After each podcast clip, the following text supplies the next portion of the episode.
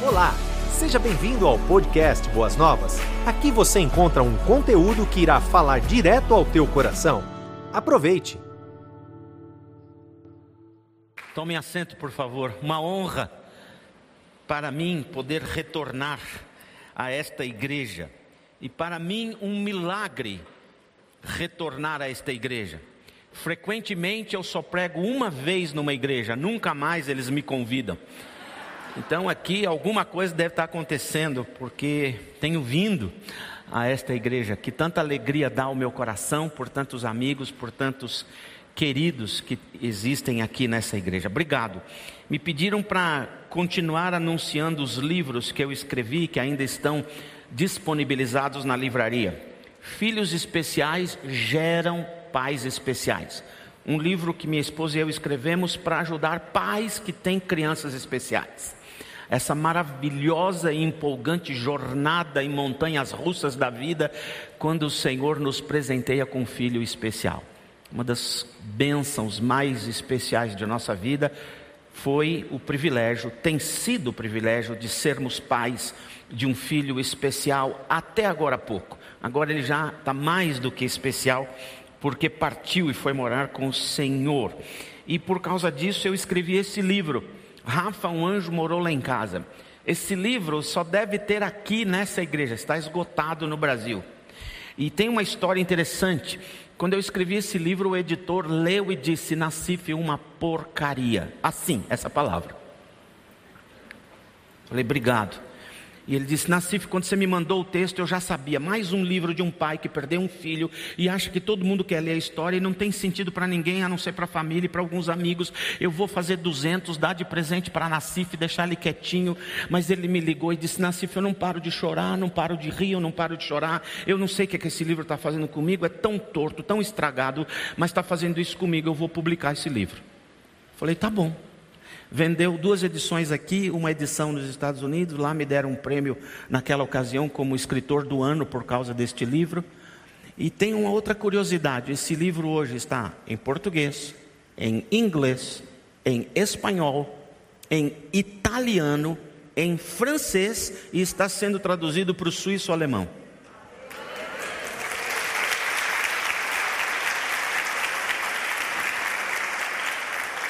E o que é interessante é que esse livro esgotado no Brasil custava 37 reais nas prateleiras das livrarias. E aí acabou. Então você entra nesses sites de livros usados e compra usado em bom estado por 42. Está vendo? Valorizando, valorizando. Mas o mais legal de tudo é que no site de livro usado está escrito assim: Rafa, um anjo, morou lá em casa, usado em bom estado, autografado, 47 reais. Minha assinatura vale 5 real. Portanto, compre antes de eu assinar, porque aí a assinatura sai de graça. Um, eu não sei por quanto ele é vendido aqui, mas está tá aí na livraria da igreja. Esse livro aqui é um livro devocional, gostoso, se ele entrar lá em casa. Todas as casas que o Senhor Jesus entrou no Novo Testamento, cada casa uma história, Jesus entrou, impactou, transformou vidas. E esse livro foi escrito de um jeito para animar pessoas que não gostam de ler. Cada capítulo é uma história independente. Então você só lê uma historinha de cada vez, não vai ler um livro inteiro. Você só lê um pedacinho mas é bem gostoso. Todos os meus livros são ilustrados por um sobrinho meu, que é ilustrador gráfico, e tem os desenhinhos dentro. Os livros estão bem gostosos, e lógico que eu coloquei o meu jeitão nos livros, né? Por exemplo, Casa de Zaqueu, Casa do Baixinho Ladrão. O Simão, que não cuidou bem de Jesus, Simão vacilão, e por aí vai. Ah, casa que cheira mal, casa do Lázaro. Então tem todas as histórias aqui. E este livro, que é um livro que eu gosto muito, todos eles eu gosto muito. Esse livro aqui é o que tem saído mais ultimamente, talvez por conta da pandemia. É um livro sobre luto. Luto é uma palavra latina que significa chorar. Esse livro não é aquele livro tradicional de como vencer o luto, como superar o luto, porque eu mesmo não creio nisso. Eu creio em superação do luto no reencontro. Aí superou.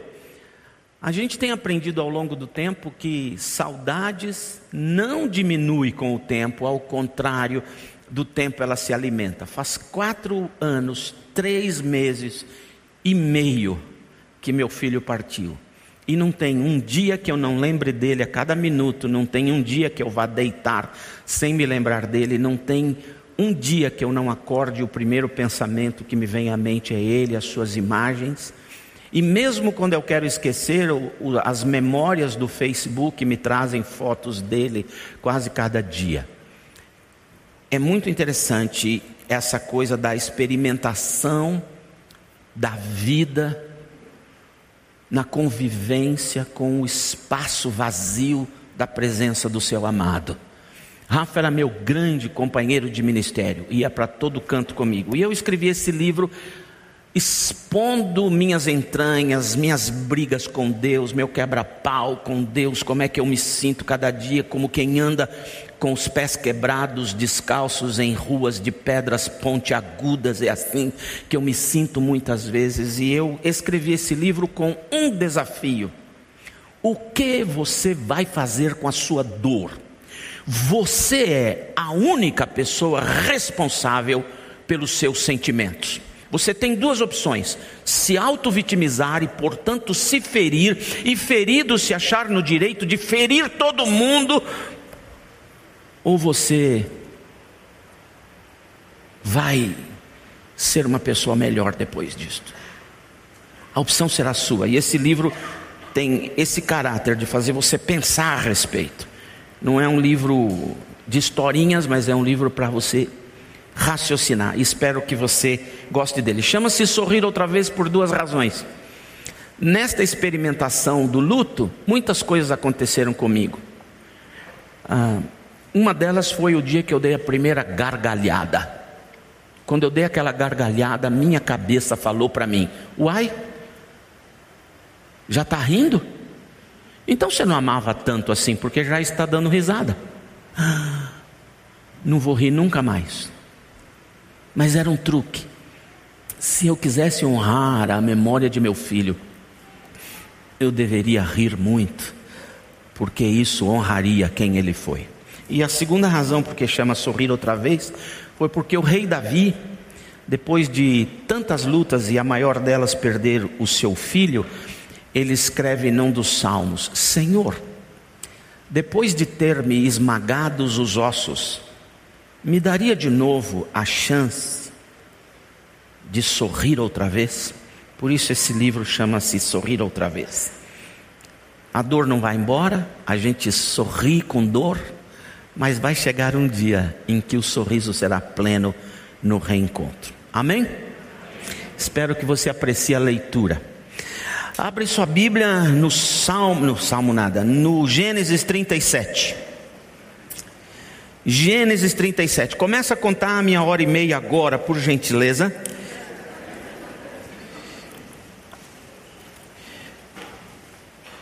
Eu recebi aqui um cartão que diz que eu tenho quatro horas e cinco para pregar. Ah, não, acho que é 45 minutos. É. Alguém faz um sinal aí quando quando estiver demorando. Gênesis 37. Tem na maioria das Bíblias, quase sempre é o primeiro livro da Bíblia. Insiste que você deve encontrar. Quem tem Bíblia de papel, levanta a mão, levanta a Bíblia para eu ver. Levanta a Bíblia para eu ver. Quem tem Bíblia eletrônica, levanta a Bíblia eletrônica para eu ver. Ixi, está ganhando, hein? Pessoal da eletrônica aí, ora para nunca acabar a internet. Ou tenha um de papel de backup, tá bom? Que legal, também gosto da eletrônica, é mais fácil de achar livro, né? Especialmente quando a gente não gosta de folhear, não sabe onde está o livro, bota o dedo e ele já dá, é muito legal. Gênesis 37, amém? amém? Vou ler na NVI, não sei que tradução você tem.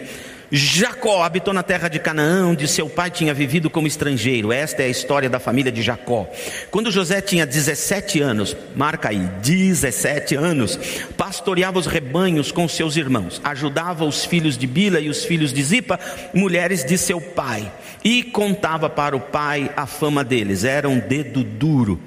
3. Ora, Israel gostava mais de Jacó do que de qualquer outro filho. Isso é uma indicação de que há um problema no casal. Sempre que um dos pais gosta mais de um dos filhos do que o outro, é uma indicação que há um problema sério de convivência no casal. Mas nós não vamos pregar sobre isso hoje, porque havia nascido na sua velhice. Por isso mandou fazer uma túnica da Michael Cross, não, não sei lá, da Tommy. É, eu não consigo ler a marca. Quando seus irmãos viram que o seu pai gostava mais mais dele do que de qualquer outro filho, primeira vez, odiaram-no e não conseguiam falar com ele amigavelmente. Sempre ele era chamado pelos irmãos de: Oh, vem cá! Que não conseguiam falar amigavelmente com ele. Cinco, certa vez José teve um sonho, e quando contou aos seus irmãos, eles passaram a odiá-lo ainda mais. Segunda vez, odiá-lo, porque o moleque era um sonhador. Seis, Ouçam o sonho que tive, disse ele. Disse-lhes: Estávamos a, amarrando feixes de trigo no campo, quando o meu feixe se levantou, ficou de pé, e os seus feixes se ajuntaram ao meu redor e se curvaram diante dele. Seus irmãos lhe disseram: Então, seu cabecinha de bagre, você vai reinar sobre nós, seu pirralho.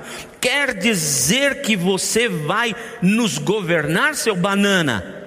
Você não está lendo essas outras palavras aí? E terceira vez, odiaram-no ainda mais por causa do sonho e do que ele tinha dito. Depois, teve outro sonho, o moleque só dormia. E contou aos seus irmãos: Tive outro sonho, e desta vez o sol e a lua e onze estrelas, ele tinha onze irmãos, e onze estrelas se, curvavam diante de mim. Quando o contou ao pai e aos irmãos, o pai o repreendeu e lhe disse: Que sonho foi esse que você teve, o que você comeu ou bebeu, meu filho? Será que eu sua mãe e seus irmãos que são mais velhos do que você na nossa cultura judaica, viremos a nos curvar até o chão diante de você? Assim seus irmãos tiveram ciúmes do menino. O pai, no entanto, ficava pensando em tudo aquilo. Espírito Santo de Deus, nos ajude a entender esse José. Hoje o Senhor coloca este José diante do Senhor e pergunta: e agora, José?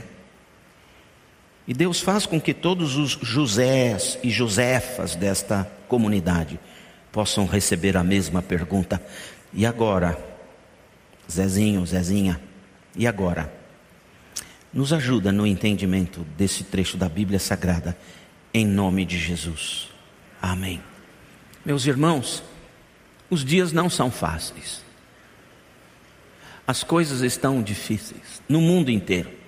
Eu nunca vi um vírus cuidar do planeta como este cuida. Este vírus tem algumas características que me deixam assim maravilhado. Primeiro, todos os vírus que eu conheci até hoje eram vírus regionais. Os vírus do trópico morrem no inverno, os vírus do inverno morrem no calor. Este vírus é internacional. Já carimbou o passaporte dele por todos os países do mundo, nações, tribos, selvas, vales, montanhas, países do norte, do sul, do leste, do oeste, do oriente, do ocidente ele consegue viver em qualquer clima, em qualquer cultura. Maravilhoso esse vírus. Outra coisa maravilhosa desse vírus é o amor que esse vírus tem, vírus tem pela classe pastoral. Como pega em pastor? É uma coisa interessante, como ele gosta, talvez tentando se converter. A outra coisa maravilhosa desse vírus é o comprometimento ético do vírus. Você entra no restaurante de máscara, mas ao sentar, pode tirar a máscara que o vírus respeita e não te pega. No púlpito, pode tirar a máscara, que ele fica lá embaixo. Você que fique com a sua. Ou se você tiver só um metro de altura, ele também não te pega. Mas esses dias estão assustadores. E estamos vivendo, em especial no nosso querido Brasil, dias de ansiedade, de uma boa dose de dúvidas do que vem por aí, especialmente na nossa Semana da Pátria. Que forças estão se mexendo debaixo da terra que parece se preparar para algum tipo de erupção? Mas eu quero garantir para você que, mesmo no ambiente em que estamos vivendo, você pode ser como José. Deixe-me contar a história do José. Nós já lemos, mas o José era o décimo segundo filho e último, até então, filho do Jacó, já velhinho. Jacó, diz a Bíblia, gostava mais dele só porque ele era o filho da velhice. Acho que o Jacó falou: Nossa, é meu mesmo. Já fiz DNA, é meu mesmo. E gostou mais dele. E ele gostando mais dele era uma indicação de que havia um problema sério de relacionamento no conjugal, e havia, porque o, o avô dele tinha problemas sérios conjugais. E o pai dele tinha problemas conjugais sérios, e ele teve problemas conjugais sérios. Parece que o ambiente de uma casa se perpetua nos filhos até a quinta geração. E o Jacó agora tem preferência por um menino que provoca ódio nos outros onze irmãos. E ele ainda compra roupa de marca para o filho dele, mais novo, e não faz o mesmo pelos filhos mais velhos. A minha esposa diz que eu gosto muito de roupa de marca: ketchup, óleo, tomate, café sempre cai. Roupa de marca. É a idade. A idade do não estou nem aí. Então, isso provocava ódio nos irmãos, tanto ódio, tanto ódio, que depois deste sonho, o pai dele disse: Meu filho, vá ver seus irmãos, vê se eles estão trabalhando direito. E ele era o dedo duro do pai. Ele filmava tudo, mandava tudo para o pai, no WhatsApp do pai, onde que os meninos estavam, o que, que eles estavam fazendo. E um dia ele foi atrás dos meninos, os meninos tinham largado o rebanho para lá e tinham saído para uma festa. Ele descobre com alguém da região onde é que estavam os irmãos dele. Imediatamente ele filmou tudo, fotografou tudo, mandou para o pai dele. E os irmãos ficaram muito bravos. Ódio, ódio, ódio, ciúmes, vamos matá-lo. Ciúmes é o primo da inveja. E a inveja abre o seu coração para atividades malignas na sua mente.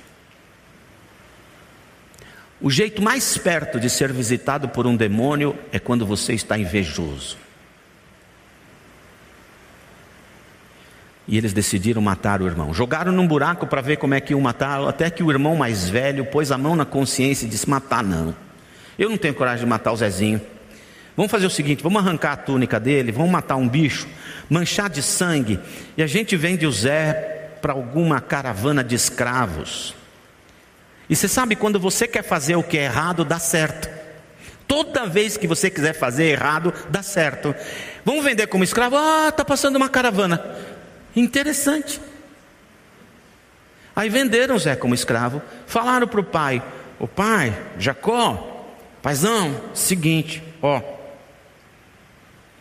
o bicho matou ele, pai. O Jacó entrou em desespero, fez um luto de mais de 15 anos, desesperado pela morte do seu filho. Chorou amargamente, ficou sem chão debaixo dos seus pés, e os irmãos se entreolhando, sabendo que o José tinha sido vendido como escravo. Na carrocinha que tinha jaula que o levaria para a cidade do Cairo, provavelmente, não sei se era esse nome que tinha antigamente o Zezinho está segurando na grade, dizendo: Não, não, não façam isso comigo, não, não, não, não. Desapareceu. O Zé sabia que um escravo, especialmente no Egito, tinha uma expectativa de vida de só 15 anos, porque tinha que cortar pedra para fazer muros, palácios e pirâmides. E cortar pedra, aquele pó de cascalho entra nos seus pulmões e você não dura 15 anos. Como ele tinha 17, aos 32 já está capotado, já morto. Ele sabia disso. E quando uma pessoa se torna escrava, ela se torna escravo praticamente para o resto da vida. É alguma coisa que não dá mais para mudar. E ele foi vendido para um fazendeiro. O fazendeiro levou o menino, e o menino sabia ler, sabia escrever. Deixe-me dizer uma coisa para você. Se estudar é caro, imagine o preço da ignorância. Estuda, leia, estude, leia, porque se alguém te levar como escravo, você vai trabalhar menos de quem, quem não sabe nada. Eu tenho um genro mal educado que disse uma vez: Quem sabe ler e não o faz, que diferença tem do analfabeto? Vai estudar, porque se der escravidão, você vai estar numa posição melhor do que quem nunca estudou, só vai carregar tijolo. E o Zé estudava, foi vendido por um fazendeiro. E lá, como ele sabia ler escrever, fazer continha, gostava de matemática, além de ser bonito pra caramba, você nunca viu a foto do Zé? Ele era bonito pra caramba. Então ele começou a ajudar nas contas e na administração financeira. José entendia de grana, de administração financeira. E o dono da fazenda gostou, botou o menino como chefe dos escravos e cuidando da fazenda. E era um fazendeiro que amava sua esposa e tinha plena confiança nela. A esposa do fazendeiro, quando ele não estava, olhou para o Zé, chamou o Zé e o Zé deu no pé. Primeira maneira do Zé dar no pé, dona, se era casado, sou solteiro, pega mal. Segunda maneira, dona, eu sou crente num Deus que me proíbe fazer esse trem aí, sai fora. Terceira maneira de fugir, saiu correndo mesmo mas ela agarrou a, a roupa do Zé. E quando o marido voltou, é, essas atrações fatais, não é? Disse: Ó, o cara entrou no meu quarto, tentou contra mim. O marido que crê na sua esposa e deve crer na sua esposa, mandou o Zé para a cadeia. Na cadeia, o Zé varreu a cadeia, ajudou os presos, revelou alguns sonhos, alguns enigmas, cuidou de todo mundo e logo se tornou o secretário executivo do carcereiro. Todo mundo gostava do Zé. Até que um dia um desses meninos que agora solto está no palácio e vê que o faraó tem um sonho. Sete vacas gordas, depois sete vacas magras que comem as gordas. O que, que é isso? Ninguém sabia interpretar o sonho de Faraó. Todos os intérpretes do reino foram decapitados porque não sabiam interpretar. É, jogar búzios naquele tempo era perigoso. Aí o menino fala: Ah, tem um garoto na cadeia. Ele sabe interpretar sonhos. Mandou chamar quando Zé chega na frente do faraó com aquela roupa fashion, fashion os olhos, né? Porque era muito feio.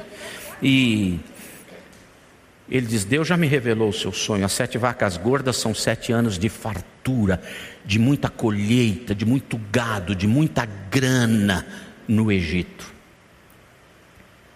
E as sete vacas magras, há sete anos de escassez, de pobreza, de seca, de miséria no mundo todo. O faraó falou: pronto. Nos primeiros sete eu gostei, no segundo nós estamos tudo no sal. O que, que nós vamos fazer? O Zé sabia fazer administração financeira pessoal. Ele disse: faça o seguinte, não faça o que os brasileiros fazem. Quando eles ganham um aumentinho, eles pensam que eles podem gastar mais em vez de guardar o aumentinho para o futuro. Aliás, os brasileiros odeiam tanto dinheiro, tanto dinheiro, eles odeiam tanto dinheiro que eles gastam dinheiro antes de receber. Eles não querem para ele. E o Zé disse: tudo que você pegar a mais, guarda em celeiros climatizados, constrói geladeiras, a gente guarda tudo, vamos guardar. Porque quando chegarem os sete anos de vacas magras, você terá da sua dispensa para se alimentar e alimentar o Egito e vender para o resto do mundo. Zé era judeu.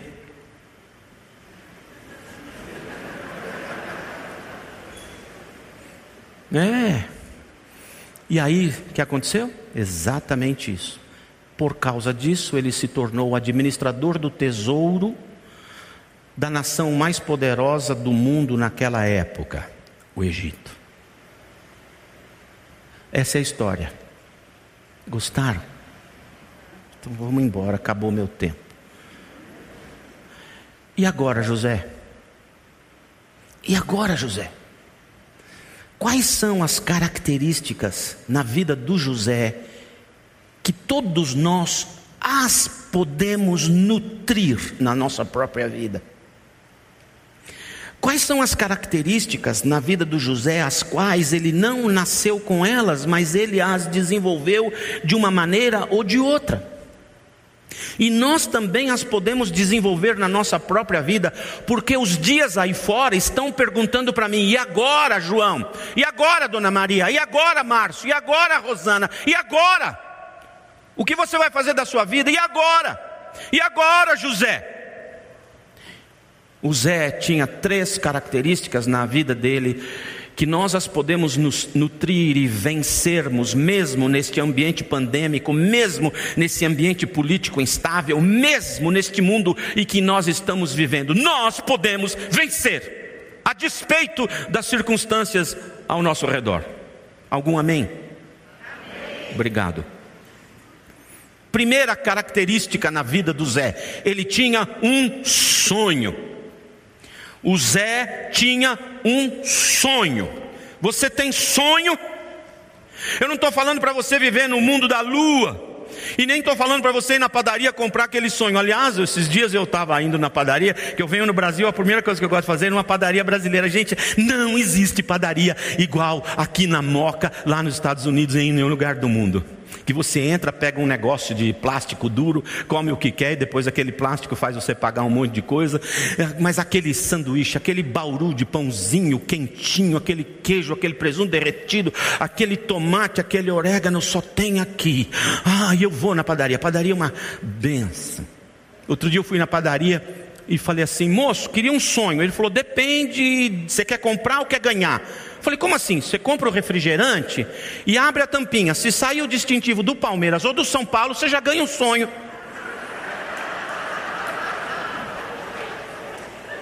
Tá assim a coisa aqui?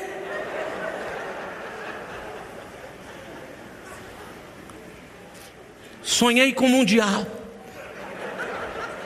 Não, não é desse tipo de sonho que eu estou falando. Aliás, se você não sabe, sonho é um pão português, não é brasileiro. Eu estive em Lisboa uma vez, vi sonho na padaria, disse, ora, pois, tem sonho aqui. E o português disse, lógico, a invenção portuguesa. Eu falei, ah, não, isso é invenção brasileira.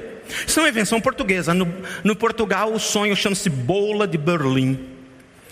Porque foi um, um pão construído para protestar contra o muro de Berlim. As duas Alemanhas e o muro no meio. Essa é a história do sonho. Mas deixa isso para lá. Não é deste sonho que eu estou falando, estou falando de ter sonho. Sonho. Sonho significa quem eu quero ser, o que eu quero fazer e, portanto, o que eu quero ter. Percebeu a ordem? Quem eu quero ser primeiro, e então, por ser, fazer, e por fazer, ter. As pessoas confundem as coisas. Se eu tiver aquele marido, ah, eu serei feliz.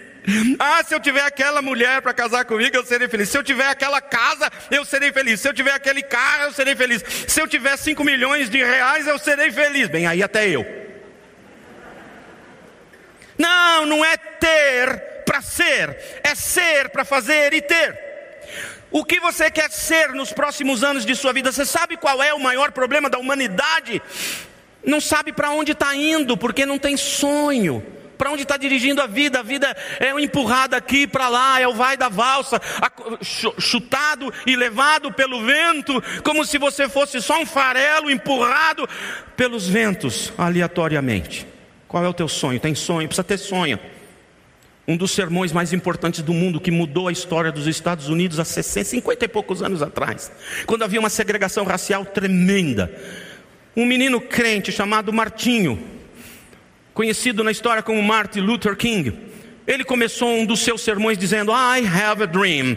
Eu tenho um sonho, o sonho de ver mudanças. E ele produziu mudanças. Ele fez a maior passeata da história dos Estados Unidos, pacífica.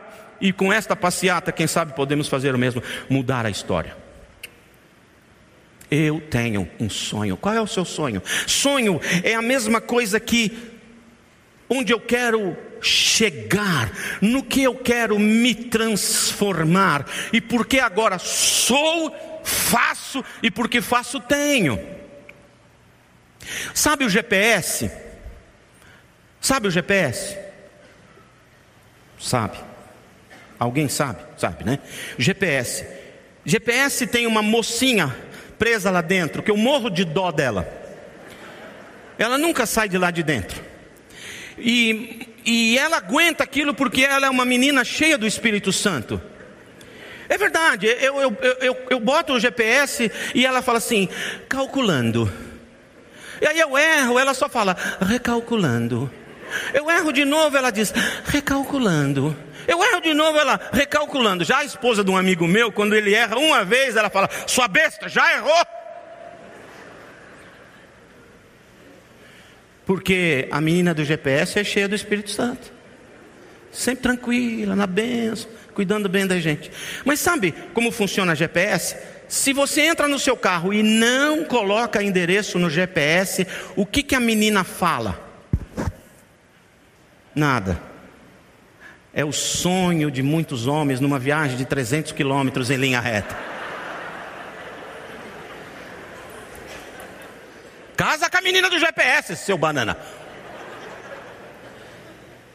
Nada porque você não pôs endereço. Mas quando você coloca o endereço dos 32 satélites que estão lá em cima, cada um maior que metade de um campo de futebol, quatro deles começam a trabalhar para você, calculando a sua rota, a sua distância, o seu tempo e os caminhos melhores para você chegar de maneira mais rápida e mais eficiente no lugar, e é de graça. Por enquanto. Igual o Pix, de graça. Já já o imposto cai no Mas essa é outra história. Então, Quando você põe o endereço, o GPS calcula o melhor caminho, mais rápido e mais eficiente caminho para você chegar no seu endereço. Outro dia eu disse para minha esposa: Vamos dar uma volta de carro? Ela falou: Vamos, aonde? Eu falei: Não sei, entra no carro, vou seguir meu nariz. Como meu nariz é grandão, tinha uma rota longa. Dali a pouco ela falou assim: Onde nós estamos indo? Não sei. Estamos andando só. Ah. Depois ela me perguntou: você não errou o caminho? Falei, não sei, não tenho endereço nenhum. Aí ela me perguntou, vai demorar? Falei, também não sei, eu não sei para onde a gente está indo. Aí então ela disse, cheia do espírito, dá para voltar para casa agora? Falei, agora. Porque sai sem endereço, você não sabe o caminho, não sabe se errou, se vai demorar, não sabe nada. Mas quando você coloca o endereço no GPS, ele calcula o caminho, e quando você erra o caminho, ele diz: recalculando. Ele recalcula para colocar você de volta na rota certa, a fim de chegar no endereço pretendido. E quando chega no endereço é o mais gostoso. Quando você chega no endereço, a menina do GPS fala assim para você. Eu fico apaixonado quando ela fala isso. Minha, esposa sabe que eu fico apaixonado pelo jeitinho dela falar, não é por ela. Você chegou no seu destino. Eu não entendo inglês, embora viva lá há muitos anos, mas em inglês o acento é no começo. You arrive in your destination. Quando ela fala destination, dá uma coisa assim. Note que o GPS não diz para você, você chegou no seu endereço. Ele diz, você chegou no seu destino. Isso que eu quero dizer por sonho. Qual é o destino escolhido? Para onde você está indo, pelo amor de Deus? Para onde você está levando a sua vida? De ser jogado para lá e para cá por qualquer vento de confusão neste mundo. Escolhe um endereço para ir, escolhe um destino, que significa eu quero ser intelectualmente, fisicamente, emocionalmente. Quem que você quer ser daqui um ano, dois anos, cinco anos, dez anos? Eu tenho 65 anos e meio. E eu resolvi botar um sonho há 45 anos daqui. Porque assim eu vou até lá. Tem tempo, não importa a sua idade, sonhe. O Zé tinha um sonho. Um sonho. Que sonho a gente pode ter? o que você quiser se passar por três peneiras. Primeira peneira, se você realizar o seu sonho, você se torna uma pessoa melhor, mais centrada, mais espiritual, mais amoroso, um maridão melhor, um paizão melhor, um avô melhor. Você se torna uma pessoa melhor. Ou se você realizar o seu sonho, você vai virar um arrogante, de queixo para cima, metido, que não vê mais ninguém e fala para todo mundo que se lasque. É isso? Esse sonho não é de Deus. Deus não gosta desse sonho, mas se te faz uma pessoa melhor, vai atrás. Segunda peneira. Se você realizar esse sonho, sua família fica mais gostosa, mais alegre, mais unida mais cheia de alegria, mais cheio de gostoso que está junto. Sua família é melhora, os seus filhos crescem, têm carreira, são independentes. Você os empodera para eles serem vencedores na vida. Se você realizar o seu sonho, sua família fica assim, sonha. Deus está nessa. Pode ir. Não? Rebentou tua família por causa do seu sonho? Você correu atrás desse dinheiro e atrás dessa posição e esqueceu mulher, esqueceu os filhos, e quando você chegou lá você já não tinha mais família. Esse sonho não era de Deus. Terceira peneira, esse sonho se realizado. Glorifica o Pai, glorifica o Senhor. Em outras palavras, quando você realiza o seu sonho, a pessoa que você se torna, as coisas que você faz, as coisas por causa do que você é e faz, conquista, tudo isso faz as pessoas enxergarem o Senhor na tua vida? Ou não? Você realizou o seu sonho e por causa desse sonho você se transformou num agente secreto de Jesus. Esse sonho então não é de Deus. Passou por essas três peneiras, sonha. Pastor, mas e se eu tiver um sonho e, e depois eu decidi que eu quero mudar? Mude quantas vezes você quiser, mas tenha um sonho. Não ande neste mundo sem um destino premeditadamente escolhido debaixo de oração e convicções de Deus. Primeira característica do Zé, ele tinha um sonho. Segunda, Zé fazia tudo com excelência, e aqui vai doer. Marido, se segura aí, que vai doer para caramba. Adolescente, se segura aí, porque era melhor você não ter vindo. Fazia tudo com excelência. O Zé era escravo. O Zé era escravo. Mas ele trabalhou para o dono dele. Teu patrão parece mais dono de escravo. Se ele fez tudo da melhor maneira possível. Você talvez fale, ah, eu sou escravo, como eu podia fazer melhor? Eu não tenho nem condições, nem equipamentos, não tenho nem dinheiro, não tenho chances, como é que eu vou fazer melhor? Eu gosto muito do professor Cortella quando ele diz: o que vier à sua mão para fazer, faz da melhor maneira que você possa, até que você tenha condições melhores de fazer melhor ainda. Arruma essa cama, menina. Para de ser essa adolescente desmazelada faz com excelência. Menino, toma banho direito. Você já tem 19 anos, sua mãe tem que falar que você não limpou a orelha. Marido, quando a mulher te pede uma coisa, faz e faz com excelência. Não de qualquer jeito. Para de chamar tua mulher de ô. Ela não é um jegue para você brecar a carroça. Faz as coisas com as mínimas.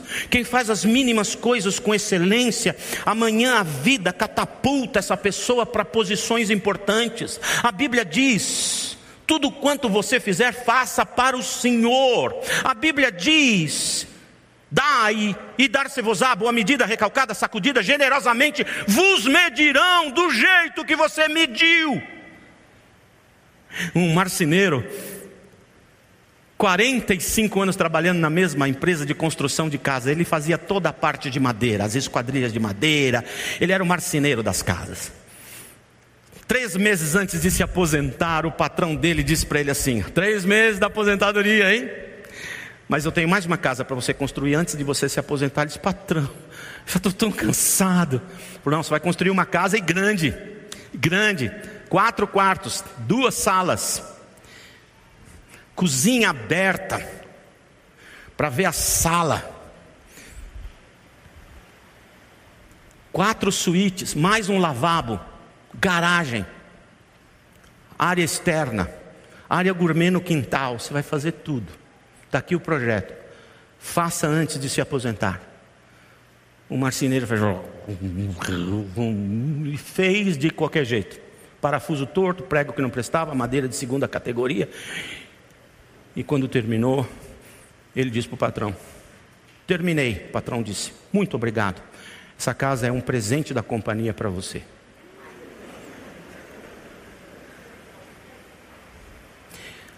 A vida não te dá oportunidade? Ou é você que faz tudo de maneira relaxada desde pequeno? Os relaxados estão convidados a serem escravos. Faz tudo com excelência. Aí o cara vai para a cadeia de maneira injusta. Ele podia dizer: caramba, tudo que eu fiz foi sonhar o sonho de Deus para minha vida, virei escravo. Essa dona fala mal de mim, a antagônica pessoa do marido dela acreditou, e agora eu estou na cadeia. Não. Onde é que varre o chão? Como é que eu posso te ajudar? Você está com algum problema? Sem dificuldade de levantar? Vem aqui, eu te ajudo para cá. Você quer ir no banheiro? É aqui mesmo, meu filho, faz, eu te seguro, vai, pronto. Aí, e aqui, deixa que eu limpo. Pois não, e não sei o que. Teve um sonho? Ah, não, peraí, Deus me falou que o teu sonho é isso, aquilo. Não se esquece de mim quando você sair e tal, e não sei o que. E o carcereiro fala: Eita, preso bom. Esse preso deve ser crente.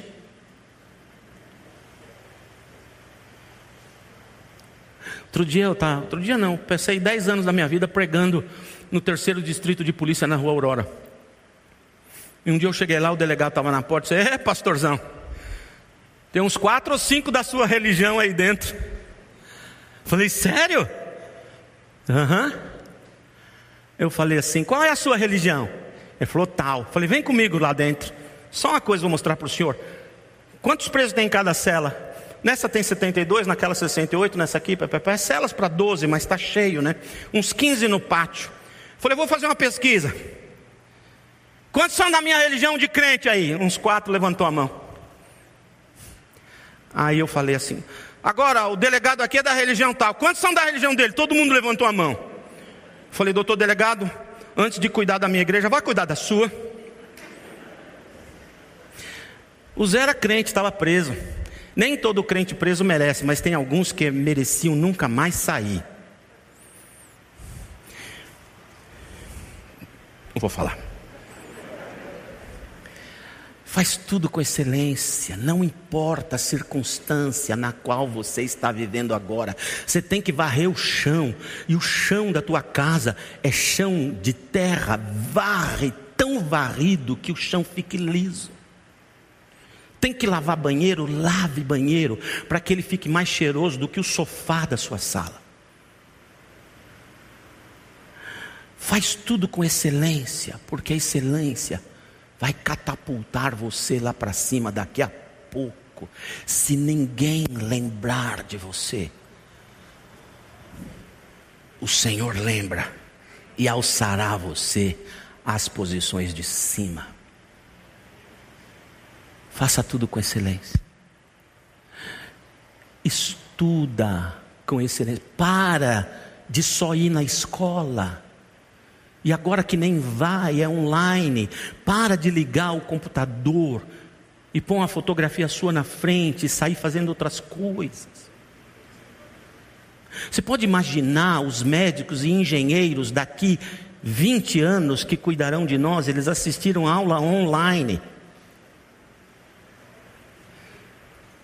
O mundo está sendo transformado. Coisas maravilhosas estão acontecendo no mundo agora. Os drones pessoais já estão prontos, só esperando terminar a legislação. Em outras palavras, você vai viver o mundo de quem tem a minha idade dos Jacksons. Você vai sentar no seu drone pessoal, vai pôr no GPS do seu drone o endereço, ele vai subir, vai voar pelas ruas já decididas lá no céu e vai descer no endereço que você quer. Daqui a pouco nós vamos ver drone com pessoas passando para lá e para cá. Eles já estão prontos. Você vai ter que dizer para o seu filho, filhinho, quando você for atravessar a rua, além de olhar para o lado direito, para o lado esquerdo, olha para cima, porque agora a gente não sabe mais de onde vai ser atropelado. Mas é um mundo novo, você está preparado? Vem um mundo de novidades por aí. E quem é relaxado hoje vai ficar perdido amanhã. Faz tudo com excelência, pelo amor de Deus, porque a despeito das circunstâncias que você vive, como escravo na fazenda ou encarcerado injustamente naquela jaula, Deus pode alçar você de lá às alturas se você faz tudo com excelência. Terceiro, mais difícil. O Zé sabia? Hum, não, o Zé não sabia. O Zé aprendeu a perdoar. Perdão. Sabe perdoar? Não, não é fácil perdoar. Deixe-me contar a história para você. O Zé é vendido. Ele ficou com raiva dos irmãos. Ele ficou com ódio dos irmãos. O Zé não tinha noção alguma do que os irmãos dele iriam dizer para o pai. Na cabeça do Zé, eles iam dizer para o pai: Pai, uma caravana pegou o menino, não teve como resolver, e ele foi levado como escravo para a direção lá do Cairo. Na cabeça do Zé provavelmente tem isso, porque o pai dele nunca foi procurar por ele, e ele também começou a odiar o próprio pai. Como eu sei que ele odiava, simples, eu vivo quase 20 anos fora. Eu fiquei seis anos sem poder vir ao Brasil. No dia que eu tive um tal de um green card. A primeira coisa que eu fiz foi voar para o Brasil e comer sanduíche de mortadela, pastel de feira com óleo velho, pão puma que tem gosto de gasolina. Eu tinha saudade dessas coisas e eu queria ver as pessoas. A primeira coisa que eu fiz foi voar para cá. Eu conheço pessoas que moram nos Estados Unidos há 15 anos, 20 anos, indocumentados, e por alguma possibilidade que ele alcança de ter o documento, ele voa para Minas Gerais e fica em Valadares seis meses, um dia antes de vencer o visto dele, e ele volta correndo porque ele tem saudades. O Zé da Bíblia não ganhou green card, ele ganhou cidadania. Ele nunca voltou à casa dos seus pais. Nunca voltou. Aprendeu egípcio, se vestiu como egípcio, se tornou primeiro ministro da maior potência bélica e econômica da terra naquele tempo. Começou a administrar as finanças, milhares de pessoas de centenas de países vinham ao Egito comprar comida, mesas com cinco quilômetros de largura, com pessoas falando idiomas de todas aquelas pessoas, placas indicativas, idioma tal nessa fila, idioma tal nessa fila, idioma tal nessa fila. As pessoas vinham, falavam no seu próprio idioma, o intérprete interpretava, pegava a grana, dava um papel para eles que dava direito de passar no celeiro e pegar as coisas pelas quais eles pagaram. E o Zé, de vez em quando, por trás das mesas, com seus guardas-costas, suas roupas de primeiro-ministro, olhando tudo aquilo. O Zé casou com uma menina chamada Zenate. Tiveram dois filhos, Manassés e Efraim. Manassés significa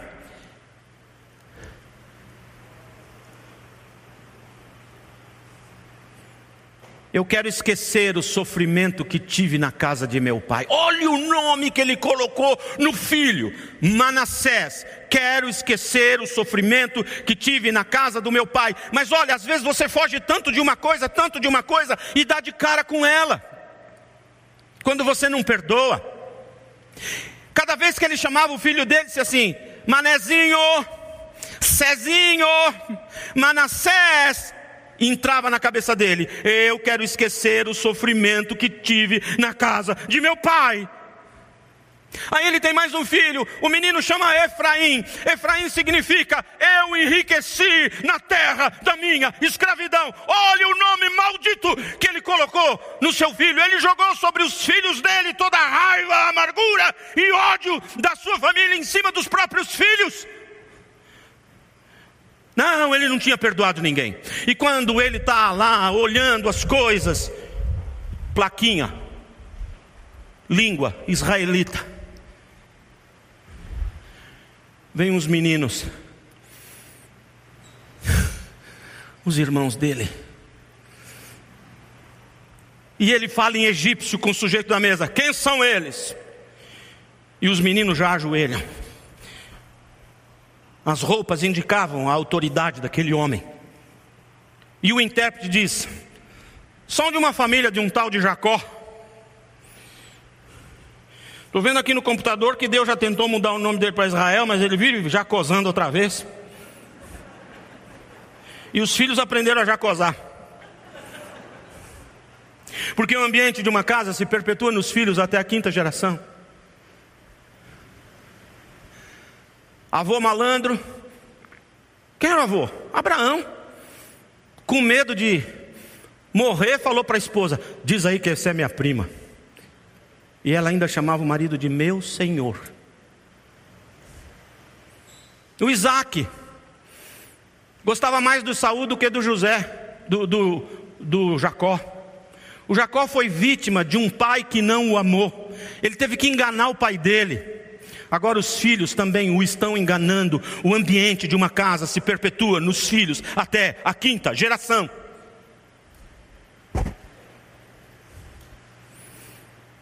O José olha para aqueles caras e diz em egípcio: Vem aqui, quero falar com você. Pega a grana desses caras e quando eles chegarem no celeiro, dá um jeito de meter a grana no saco de comida deles e fica na sua. Sim, senhor. Os meninos compram, vão embora. No meio do caminho vem a cavalaria egípcia. Ei, vocês! Revista! Algumas pessoas andaram roubando o nosso império. E vocês são suspeitos, nós vimos nas câmeras de vigilância. Na identificação biométrica vocês apareceram. Revista aí. Acharam um tufão de dinheiro no meio do trigo. Eles caíram de joelho. Não, não, não fomos nós. Foram levados cativos na presença do primeiro-ministro. Vocês se atreveram a me roubar, falando em egípcio, e o outro traduzindo.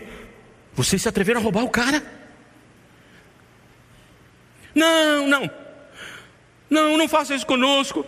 Olha, a nossa família, nós já perdemos um irmãozinho e nosso pai entrou em desespero quando nosso irmãozinho foi comido por um bicho e, sabe, e, e, e aí o papai, não sei de onde ele tirou as forças, acho que Deus que consolar ele, ele ainda teve mais um menininho que chama Benjamim, que significa minha alegria. E aí agora ele está lá, se nós não voltarmos vai ser demais para o papai, ele vai infartar. Vocês têm mais um irmão? Como quem diz, eu tenho mais um irmão? Não sabia. Essa coisa de não olhar Facebook dos outros, a gente não sabe nada.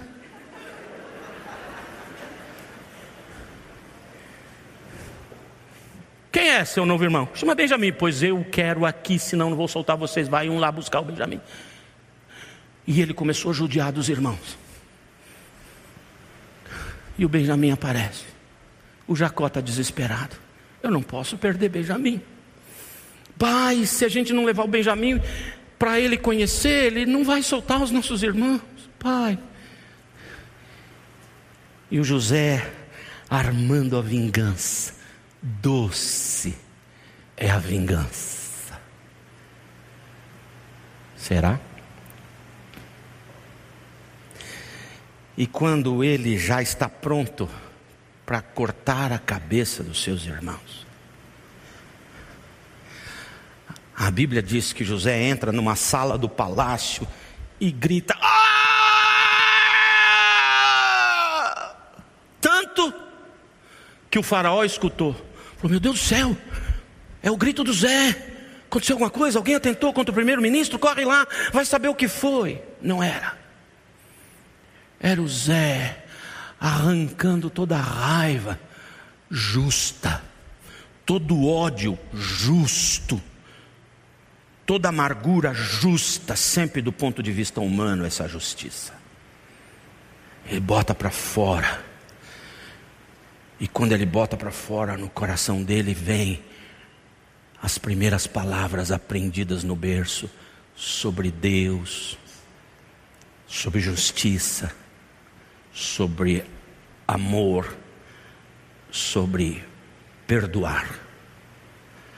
Ele volta Todos os irmãos estão aí. Ele tira o seu chapéu de primeiro-ministro, desabotoa a capa, tira alguns dos seus anéis, seus colares, e olha para os seus irmãos e diz: Ei, manos, sou eu, Zé. Vocês não lembram mais de mim? Em hebraico. Os meninos todos caíram de joelhos na frente dele, cumprida foi a profecia do sonho. E eles disseram: Zé, você não tem noção de como nosso coração dói pelo que fizemos e colocamos um luto no papai do qual nós nunca pudemos contar para ele. Zé, eis aqui o nosso pescoço, pode cortar. E os dois soldados com aquela espada que engorda lá embaixo, afinada, o Zé diz: Não. E olha para os meninos e diz: não, não foram vocês que me venderam como escravos. Não. Foi Deus quem me trouxe ao Egito para hoje ser o vosso Salvador. Vai buscar papai e toda a família dele venha morar comigo eu darei a vocês riquezas e uma vida maravilhosa. Não foram vocês que me venderam como escravo, foi Deus, de um jeito que a gente nunca consegue entender. Foi Ele quem me trouxe aqui para hoje ser o vosso Salvador. Na página de trás dessa história, tem um pedaço da história que você não leu. O Zé pulou daquela plataforma, agarrou seus irmãos, abraçou-os, beijou-os e disse no ouvido deles que se lasque o distanciamento social.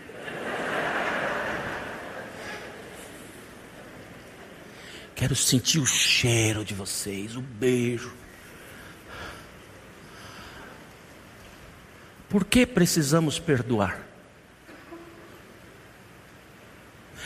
Porque quando a gente perdoa, a perspectiva das circunstâncias nas quais fomos envolvidos por culpa de alguém ou não, é totalmente ressignificado na nossa vida.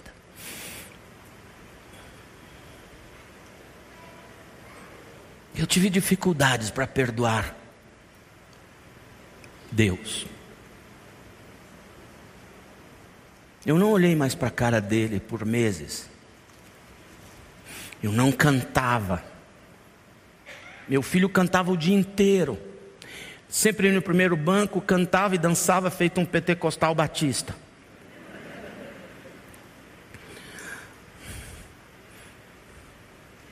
Eu fechei a minha boca e não cantava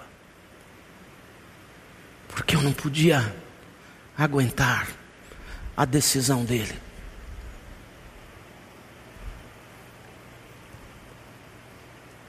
Até que eu pude dizer, Pai, outra vez.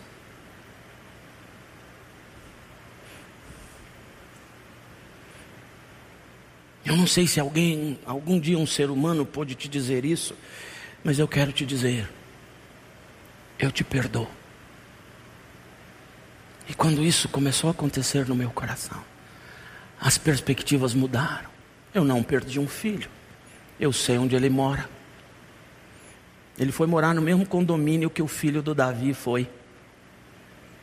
Quando o filho do rei Davi morreu, ele disse: Meu filho foi morar em um lugar de onde já não pode vir, mas um dia eu irei a ele. As perspectivas mudaram. Deus havia salvado meu filho de tudo aquilo que poderia vir depois.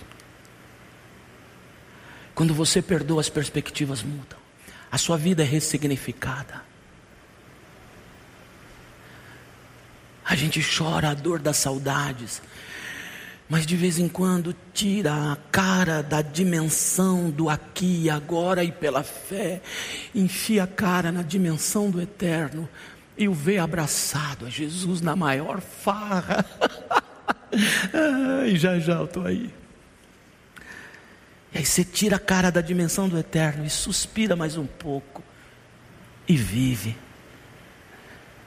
Por que você tem que perdoar? Porque a sua vida é totalmente ressignificada quando você perdoa. Perdoar não é esquecer o que fizeram contra você. É balela, não tem escrito em lugar nenhum que quando a gente perdoa a gente esquece. É mentira, a gente lembra. Pensa que eu não lembro o que a minha esposa já fez para mim? Todos os dias.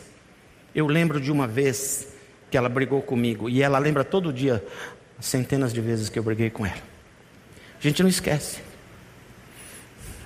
O que muda é a atitude para com. A melhor ilustração disso é a jaula. Lembra daquele menino que não perdoou o amigo e foi enjaulado?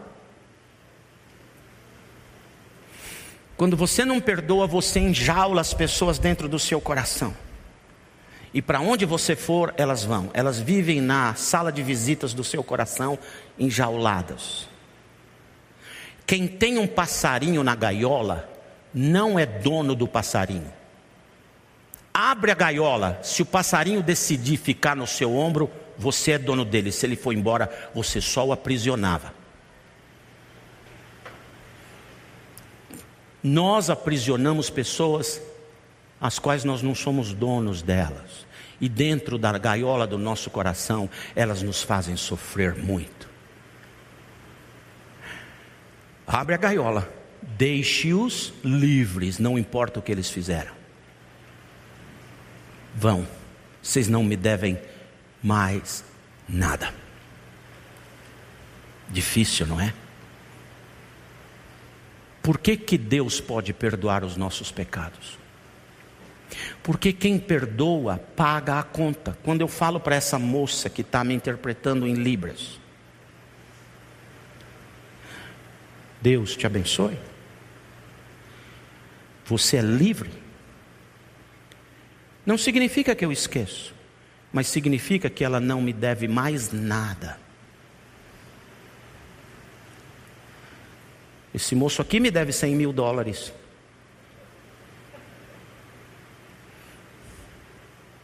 Aí vem minha esposa e fala para ele: Moço, o senhor não tem que pagar mais, a sua dívida foi perdoada eu vou virar para minha esposa e dizer: ah ah ah, ah, ah, ah, ah, ah, como assim? Ela me dá 100 mil dólares e diz: está aqui, eu paguei a conta dele.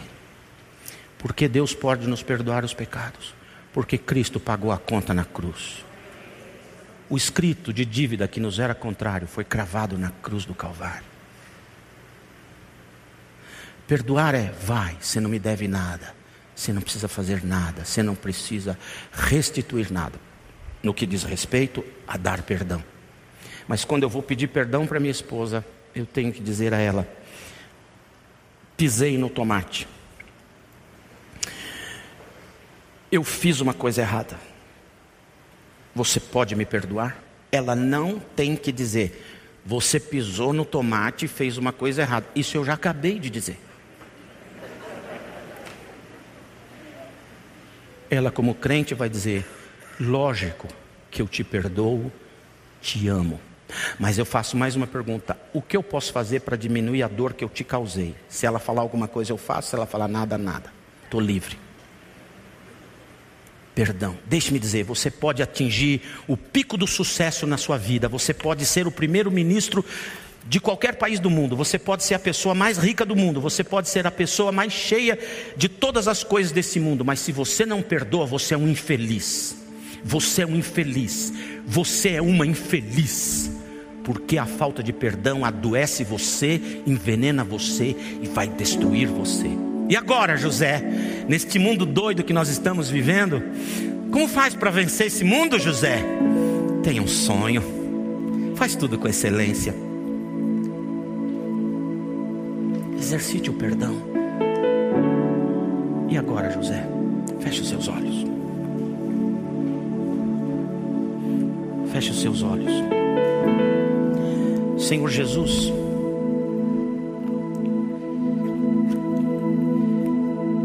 está cheio de José e Josefa nesse auditório. Eu sou o maior deles,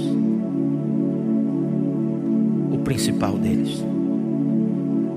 Ajuda Deus que eu ainda tenha sonhos de vida, eu ainda quero ser, ainda quero produzir, fazer, eu ainda quero ter, eu quero ser um marido melhor. Quero ter saúde no meu corpo, no meu emocional. Quero estudar, quero ler, quero aprender. Quero fazer aquilo que eu mais gosto de fazer. E eu sei que eu vou ter tudo aquilo que o Senhor entender eu serei digno de ter. Me ajuda a fazer tudo com excelência, com beleza, com limpeza com organização, dar o meu melhor na mais simples tarefa da vida. Ajuda Deus perdoar. Tem pessoas que me machucaram. Eles estão perdoados. A gaiola está aberta, eles podem voar. Eles não me devem nada. Porque perdão maior o Senhor já me deu, como eu não poderia perdoar qualquer um de qualquer coisa? Faz isso na nossa vida hoje. Mas para durar para o resto da vida, faz Deus. Faz cada pessoa desse auditório escolher o sonho, o que quer ser, o que quer fazer e o que quer ter mas ajuda que cada pessoa desse auditório se transforme numa pessoa de serviço excelente, seja a quem seja, com as condições que tivermos, dá-nos a graça de fazer o melhor de qualquer coisa que vier às nossas mãos. Não faz mal que vão nos chamar de Caxias, que vão nos chamar de puxa, que vão nos chamar de bobo, nós estamos agradando o Senhor acima de tudo. E Deus faz com que cada pessoa dessa sala, por maior que seja a dor por alguém, a eles, a elas causado, consiga no poder do Espírito Santo abrir a boca e dizer com todas as forças: Você está perdoado, você está perdoada. Voa, sai de dentro de mim. Dentro de mim só a pessoa do Senhor Jesus Cristo e mais ninguém. Faz isso por nós para que tenhamos saúde, alegria e assim sendo, as pessoas te conhecerem. No nome bendito, no nome forte de Jesus Cristo. Amém e amém. Deus te abençoe. Você ouviu o podcast Boas Novas. Se você quer saber mais sobre a nossa igreja, nos siga no Instagram em arroba Igreja Boas Novas e nos siga também no nosso podcast.